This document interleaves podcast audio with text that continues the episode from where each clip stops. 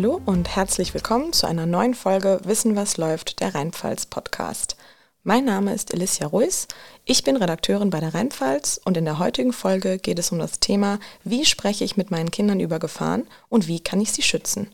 Zugeschaltet ist Expertin Anja Bischof-Wichtner.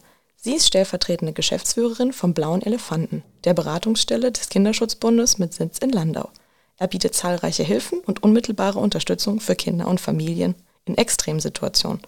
Hallo, Frau Bischof-Wichtner. Äh, Sie sind stellvertretende Geschäftsführerin beim Blauen Elefanten. Ist das richtig? Stellen Sie sich doch mal gern für unsere Leser vor. Hallo, guten Tag. Anja Bischof-Fichtner, genau. Ich bin, ähm, ich war in der Geschäftsführung, bin jetzt wieder Mitarbeiterin im Kinderschutzdienst in Landau und für den Kreis Südliche Weinstraße und arbeite da mit äh, Kindern und Jugendlichen, die von Gewalt betroffen sind. Reden wir doch direkt mal über das Thema.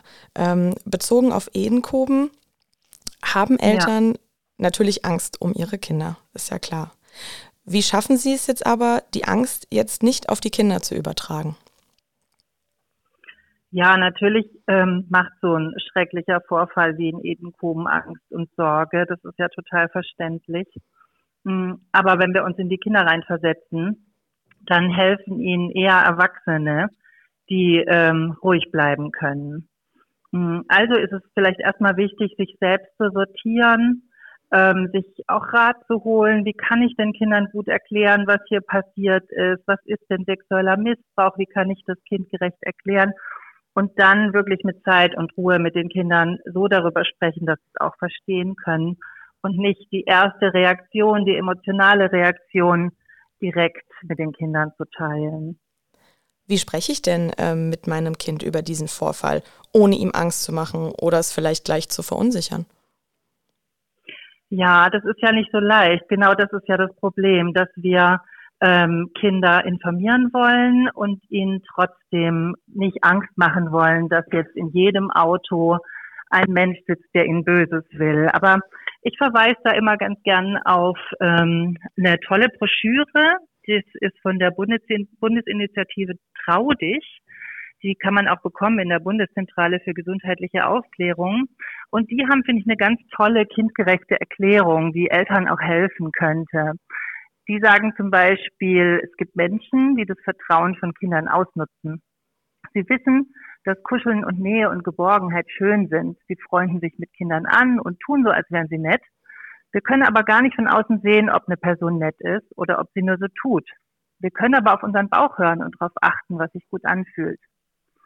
Menschen, die Kinder missbrauchen, die sind am Anfang oft nett und dann verändern sie sich im Laufe der Zeit und fassen Mädchen an, zum Beispiel an der Brust oder an der Scheide oder am Po oder Jungs am Penis. Und sie wollen selbst angefasst werden. Manche wollen Kindern auch eklige Bilder zeigen. Und das nennt man sexuellen Missbrauch und das ist verboten. Und wichtig ist vielleicht noch, dass man sagt, Kinder sind da niemals dran schuld.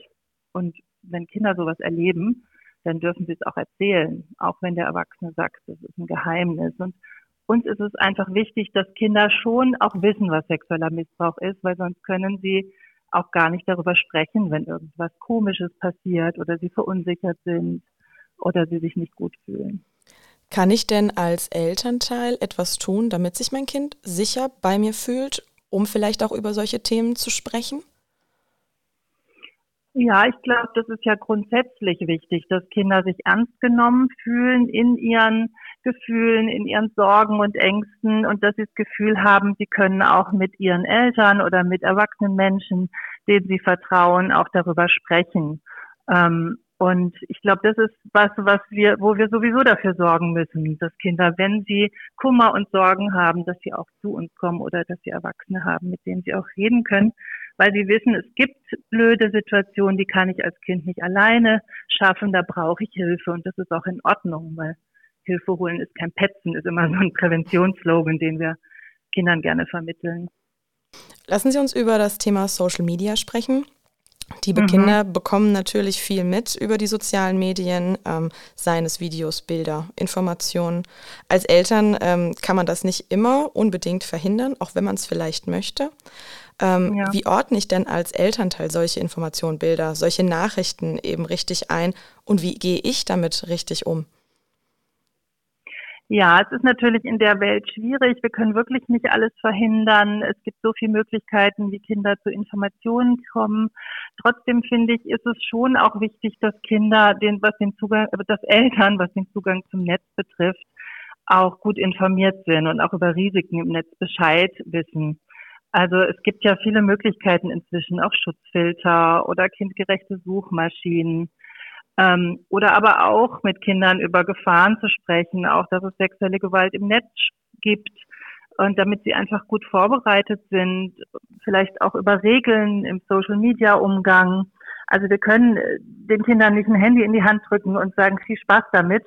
Ähm, das ist nicht mehr möglich. Ich glaube, das ist inzwischen ein Teil von Erziehung und Begleitung von Kindern geworden. Da habe ich auch einen ganz guten Tipp. Da gibt's ClickSafe, da findet man wirklich ganz viele tolle Hinweise, wie ähm, spreche ich mit Kindern, was ist wichtig für Eltern.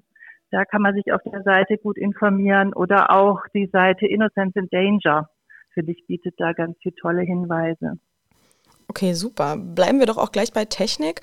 Ähm, mhm. Kann sowas wie Tracking dabei helfen, dass sich Kinder und Eltern sicherer fühlen? Oder greift das ähm, Ihrer Meinung nach zu sehr in die Privatsphäre der Kinder ein? Ja, ich bin da so ein bisschen ambivalent. Auf der einen Seite verstehe ich natürlich das Gefühl von Sicherheit, aber ich glaube, es ist auch ein bisschen ein trügerisches Gefühl von Sicherheit. Ich denke, letztendlich ist schon auch wichtig oder genauso wichtig oder vielleicht noch wichtiger, dass wir Prävention ähm, anbieten, dass wir selbstbewusste, starke Kinder haben, die gut informiert sind, die die Regeln kennen und die sind auch besser geschützt. Das heißt, sie müssen zum Beispiel wissen, es ist besser, nicht alleine zu gehen, sich gegenseitig zu unterstützen. Die müssen auch so typische Täterstrategien wissen, dass zum Beispiel, wenn jemand erzählt, ich habe Babykatzen oder Babyhunde, ne, dass das dann einfach auch Menschen sein können, die das nur nutzen, weil das Kind es gerne sehen möchte. Also sowas finde ich wichtig, dass Kinder darüber informiert sind. Und wenn es nur das Tracking ist, dann gibt es uns vielleicht das Gefühl, so jetzt haben wir alles getan, aber ich finde, das reicht nicht. Mhm. Und vielleicht ist auch noch ein anderer Punkt, dass ich denke, hm, es geht auch nicht darum, die Verantwortung an die Kinder abzugeben. Die sind auch nicht alleine für ihren Schutz zuständig, ne? sondern das ist schon ein Thema auch der Erwachsenen. Wie wichtig ist es denn auch, dass Schulen und ähm, Erwachsene vielleicht auch oder Elternteile zusammenarbeiten für die Sicherheit der Kinder? Ja, ich finde das super wichtig. Also das gehört ja auch in die Schulen. Also Kinder sind jeden Tag so viele Stunden in der Schule. Und da hat man ja auch tolle Möglichkeiten, auch über Schulen noch mehr Elternabende anzubieten, über dieses Thema zu sprechen, auch im Unterricht zu sagen, Prävention gehört auch in den Unterricht. Und da fände ich eine Zusammenarbeit zwischen Eltern und Schule super wichtig. Wir bieten auch hier im Kreis gerade ein Präventionsprojekt an. Also Schulen können uns Grundschulen können uns anfordern. Wir machen Lehrerfortbildungen und ähm, Elternabende. Also da ist auch einiges im Moment auf dem Weg. Mhm. Okay, sehr gut. Ähm, so ein Fall wie jetzt in Edenkoben, der wirft natürlich aktuell auch die Frage auf, ähm, wie kann man Kindern helfen, sich auf solche Extremsituationen vorzubereiten? Mhm. Wie lernen sie zum Beispiel auf ihr Bauchgefühl zu hören und Verdächtiges zu erkennen? Das ist ja nicht direkt Gott gegeben, würde ich sagen. Mhm. Ja, also da sprechen Sie was Wichtiges an. Ich finde, dem Bauchgefühl Vertrauen ist was ganz Wichtiges. Eigentlich bedeutet es ja zu wissen, meine Gefühle sind richtig. Und ähm, da können wir Kinder schon von Anfang an gut drin unterstützen, indem wir nicht so in alle Gefühle wegmachen und sagen, nein, nein, du bist nicht traurig, du bist nur müde oder so irgendwas, sondern sie müssen wissen, mein Gefühl stimmt, mein Gefühl ist richtig. Was auch wichtig ist, ich darf zu Erwachsenen auch Nein sagen. Das ist in Ordnung. Und ich darf Hilfe holen. Also all diese Präventionsgrundsätze, die wir Kindern vermitteln, die sind, glaube ich, da in dem Fall auch besonders wichtig als Schutzfaktor, um Kinder resilient und stark zu machen. Mhm. Trotzdem ist es so, dass natürlich Fremdtäter sind die Ausnahme und Gott sei Dank auch irgendwie, das ist auch ein Thema, dass Kinder wissen, es gibt eben nicht nur diese Gefahr von außerhalb.